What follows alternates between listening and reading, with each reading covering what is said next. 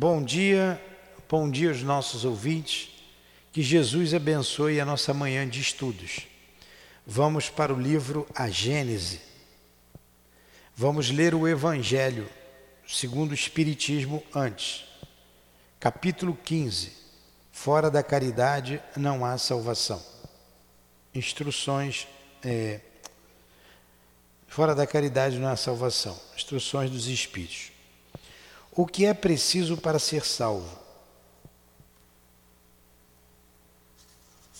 Parábola do bom samaritano.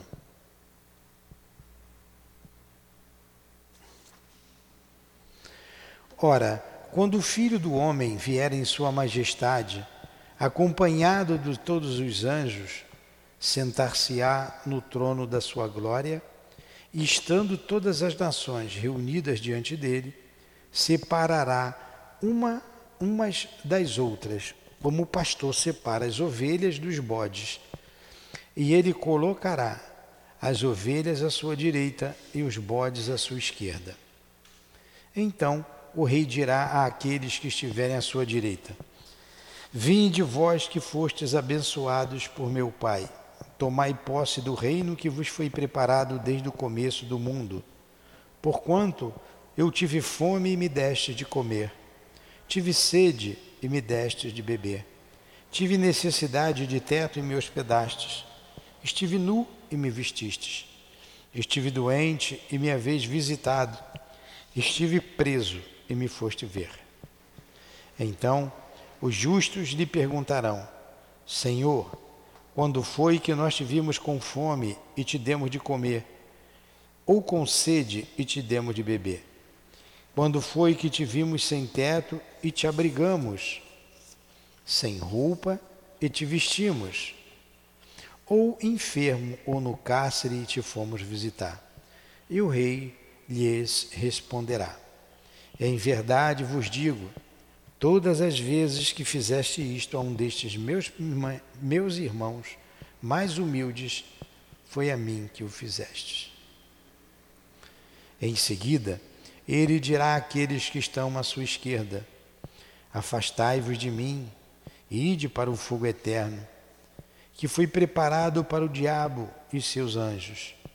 Pois tive fome e não me deste de comer, tive sede e não me deste de beber, tive necessidade de abrigo e não me agasalhastes, estive sem roupa e não me visitastes, estive doente na prisão e não me foste visitar.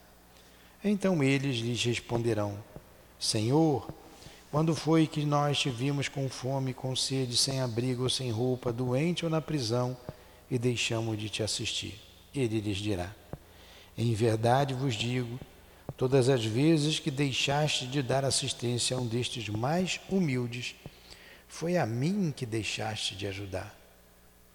E estes últimos irão para o suplício eterno, e os justos para a vida eterna. São Mateus. Bonita, né? Então, Jesus, aqui nos reunimos em Teu nome, em nome de Deus, para mais uma manhã de estudos em torno da doutrina espírita. E hoje estudaremos o livro A Gênese, os milagres e as predições segundo o Espiritismo trazido pelo nosso irmão Kardec, Allan Kardec. Abençoa-nos, proteja-nos, instrua-nos, inspira-nos através dos nossos guias e benfeitores, do nosso irmão altivo, do professor José Jorge, o nosso patrono. Em nome desses espíritos amigos, em nome da direção espiritual da nossa casa, em nome do amor, do nosso amor, do teu amor, Jesus, mas acima de tudo, em nome do amor de Deus, é que damos por iniciados os estudos desta manhã. Que assim seja. Graças a Deus. Então vamos lá. Vamos fazer aqui o nosso estudo. Você vai atender a senhora ali, né? Depois a senhora pode voltar para cá, se a senhora quiser, tá? Eu vejo lá para a senhora. Nós estamos no estudando astronomia geral, criação universal. Estamos no. Não, os sóis e os planetas, né? Os sóis e os planetas. Vai lá, Dona Maria, com ela. Depois a senhora me espera ali, tá? Tá, Dona Maria? Depois a senhora me espera ali. Eu já vou acabar aqui. Os sóis e os planetas.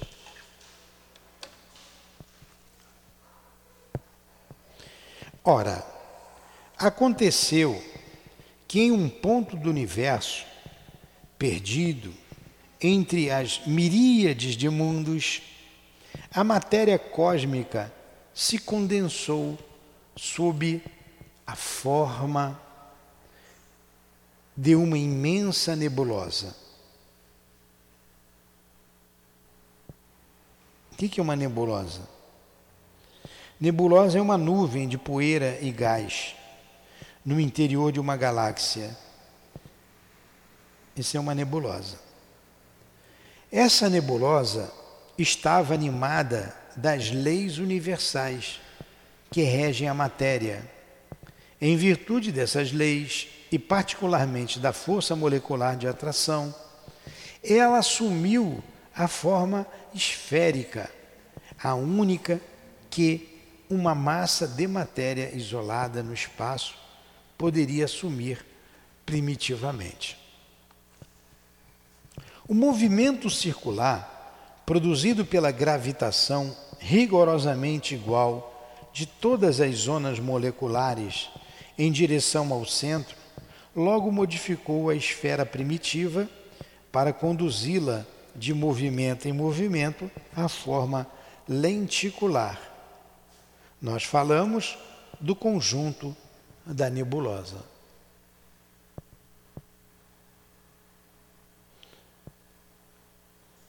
Como consequência desse movimento de rotação, novas forças surgiram. A força centrípeta e a força centrífuga. A primeira tendendo a atrair todas as partes para o centro, a segunda tendendo a afastá-lo dele. Ora, com o movimento se aumentando à medida que ela se aproxima da forma lenticular, a força centrífuga incessantemente desenvolvida por essas duas causas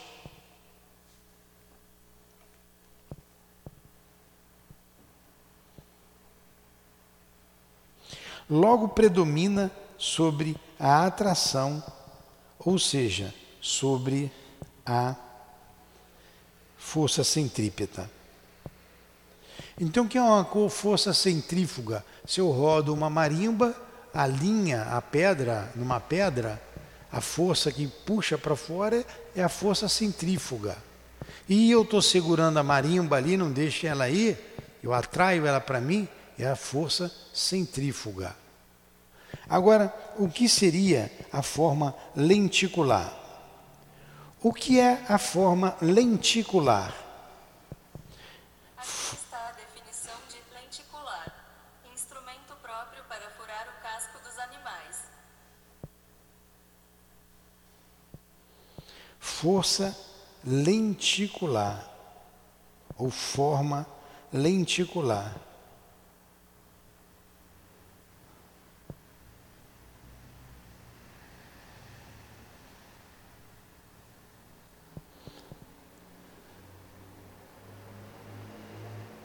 Olha, não é essa que está aqui no dicionário.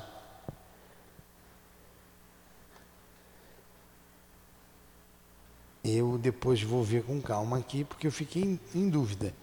Essa forma, essa forma lenticular, que ele quer dizer, creio que seja essa forma lá. De acordo com a Scope, ah. a lenticular é um tipo de lente buscada por quem possui alto grau de miopia, geralmente mais de 15 graus. Ela se diferencia pelo fato do grau ser colocado em uma pequena esfera Estão vendo? Tem várias significações a palavra lenticular. Mas essa forma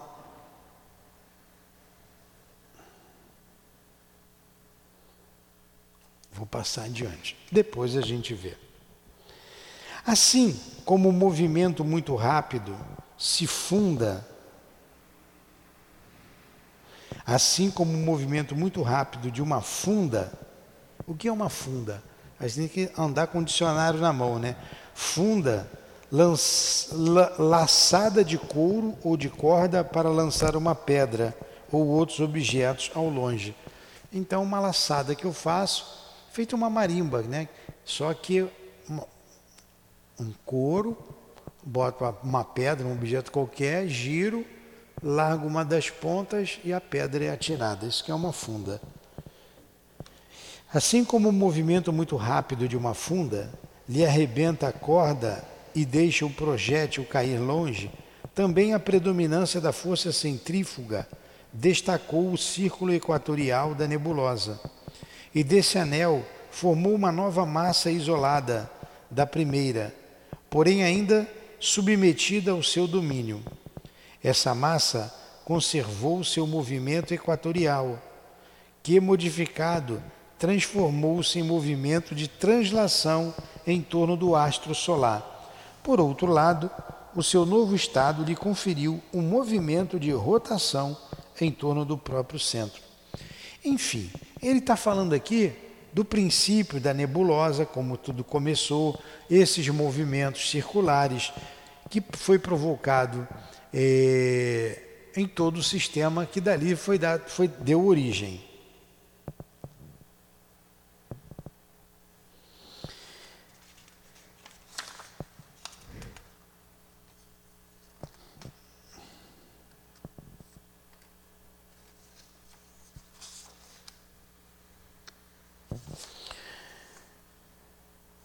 22. A nebulosa geratriz que deu origem a esse novo mundo condensou-se e retomou a forma esférica. Mas o calor inicial gerado pelos seus diversos movimentos, só arrefecendo com extrema lentidão, o que, é arrefecer? Esfriar o fenômeno que acabamos de descrever irá reproduzir-se muitas vezes durante um longo período, até que essa nebulosa tenha se tornado bastante densa, bastante sólida, para opor uma resistência eficaz às modificações de sua forma, que lhes são impressas sucessivamente pelo seu movimento de rotação. Assim, a nebulosa original não terá dado origem apenas a um astro, mas a centenas de mundos destacados do foco central, provenientes dela pelo modo de formação descrito acima. Ora, cada um desses mundos, revestido como um mundo primitivo, das forças naturais que presidem a criação do universo, gerará em seguida novos globos que gravitarão desde então ao seu redor assim como ele gravita juntamente com seus irmãos em torno do foco de sua existência e de sua vida. Cada um desses mundos terá um Sol, centro de um turbilhão de planetas sucessivamente destacados do seu equador. Esses planetas receberão uma vida especial, particular ainda, que dependente do seu astro gerador. Os planetas são, portanto, formados de massas de matéria condensada mas ainda são não solidificada, destacadas da massa central pela ação da força centrífuga e tomando em consequência das leis do movimento a forma esferoidal, esferoidal mais ou menos elíptica, segundo o grau de fluidez que eles conserva, conservaram. Um desses planetas será a Terra, que, antes de ser resfriada e revestida de uma crosta sólida, dará origem à Lua, pelo mesmo modo de formação astral ao qual ela deve sua própria existência. A terra doravante, inscrita no livro da vida, berço de criaturas cuja fraqueza está protegida sob as asas da providência divina, corda na nova harpa do infinito que deve vibrar no lugar que lhe cabe, no concerto universal dos mundos. Muito bem. É meio complexo esse estudo, né? Da formação dos mundos. Né? Fala-se dessa nebulosa que começou em forma circular. Pede para ela na cozinha, leva lá para ela, para é dar uma coisinha para ela. Vai lá, ela vai dar para você. Fala com a Sandra para vir uma cesta. Vai lá com ela. Ela vai dar para a senhora. Os satélites. Antes que as massas planetárias atingissem um grau de resfriamento suficiente para lhes produzir a solidificação, massas menores, verdadeiros glóbulos líquidos, desprenderam-se de algumas delas no plano equatorial, plano em que a força centrífuga é maior, e por efeito das mesmas leis adquiriram um movimento de translação em torno do planeta que as gerou, assim como aconteceu, aconteceu com eles em relação ao seu astro central gerador. E a origem do satélite, então, é isso: é massas que se desprende da grande massa e fica com o mesmo movimento em torno do órgão gerador. Né? São massas planetárias. Né? Os satélites são globos líquidos e que adquirem o mesmo movimento que o originou. Foi assim que a Terra deu origem à Lua, cuja massa, bem menor, sofreu um resfriamento rápido. Ora, as leis e as forças dirigiram o seu desprendimento do equador terrestre e o seu movimento de translação nesse mesmo plano. Agiram de tal maneira que a Lua, em lugar da forma esferoidal, tomou a de um globo ovoide, isto é, tendo a forma alongada de um ovo do qual o centro de gravidade seria fixado na parte inferior. Então a Lua se desprendeu da Terra, é um satélite da Terra, sabia disso? É. Por isso é o satélite da Terra. Uma massa né, que esfriou, que se desprendeu e esfriou. E ajuda no equilíbrio aqui do nosso planeta. Vamos lá.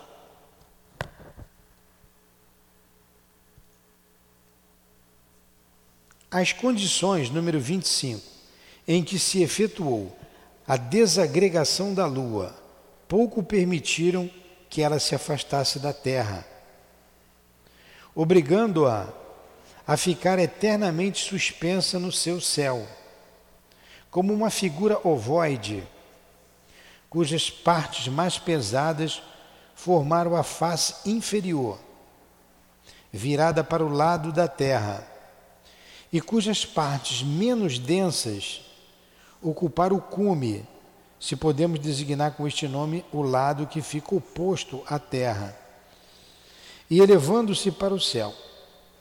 É o que faz com que esse astro nos apresente continuamente a mesma face para que se compreenda melhor o seu estado geológico, a Lua pode ser comparada a um globo de cortiça, do qual a base voltada para a Terra seria formada de chumbo.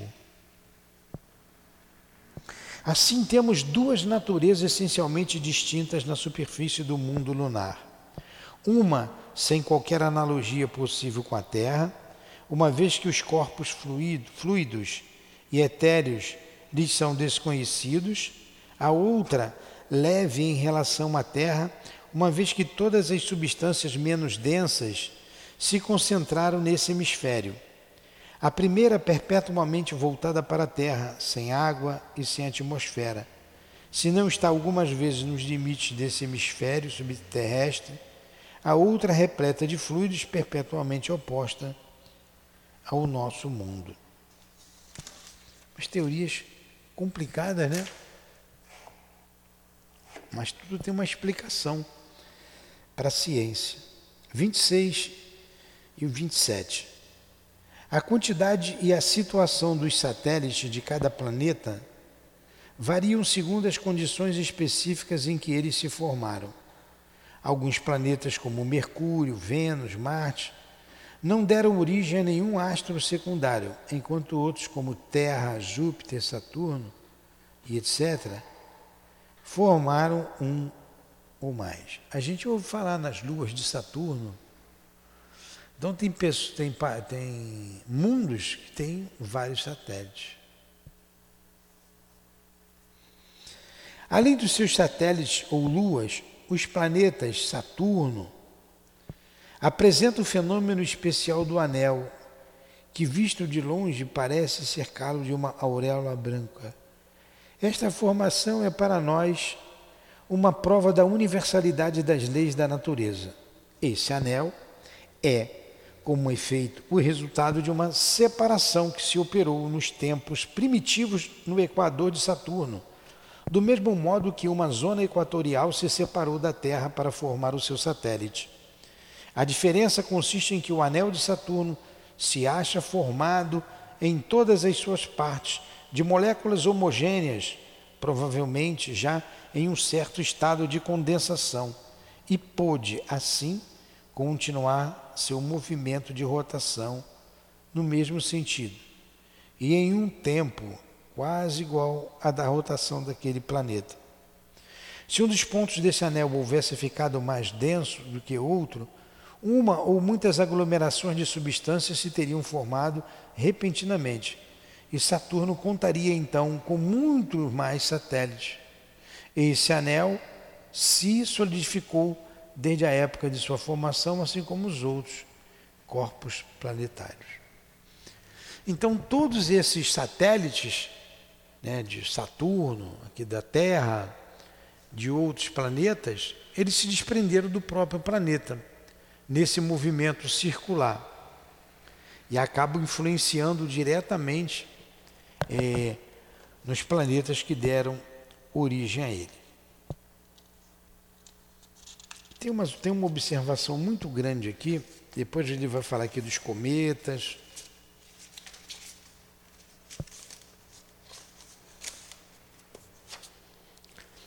Mas vamos lá, vamos ver essas observações que o revisor trouxe. E ele, esse revisor, ele estudava astronomia. Vamos ver aqui a nota do revisor, para a gente parar daqui a pouco. Esta teoria da Lua, inteiramente nova, explica pela lei da gravitação universal a razão pela qual esse astro apresenta sempre a mesma face para a Terra. Como seu centro de gravidade, em vez de estar no centro da esfera, se acha localizado sobre um dos pontos da sua superfície e, por conseguinte, atraído para a Terra por uma força maior do que a que atrai as partes mais leves, mais leves. A Lua produziria um efeito que qualquer ser comparado ao de um boneco do tipo João de Bobo, que endireita sempre sobre a sua base, ou passo que os planetas cujo centro de gravidade é equidistante da superfície giram regularmente sobre o próprio eixo. Os fluidos vivificantes, líquidos ou gases, em função da sua elevada especific... leveza específica, se encontrariam acumulados. Enfim, o que a gente sabe é que a Lua está sempre voltada com a mesma face para o planeta Terra, em função do seu centro de gravidade. É isso que ele está dizendo aqui e o que basta para o nosso conhecimento.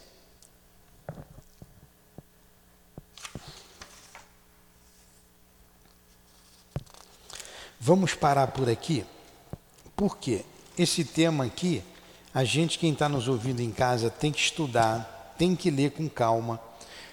Senão a gente vai colocar muita informação e são informações científicas, astronômicas, a formação dos cometas, que será o próximo tema. Nós estudamos a formação dos satélites, a formação dos sóis e planetas e depois vamos para a formação da galáxia, da Via Láctea.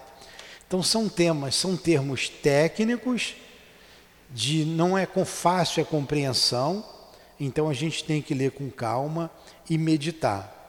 E tem um revisor aqui da nossa, na nossa tradução CELD, que é um astrônomo, e que faz muitas colocações aqui sobre esse tema, que vai enriquecer o nosso estudo. Então vamos parar por aqui e continuar na próxima semana.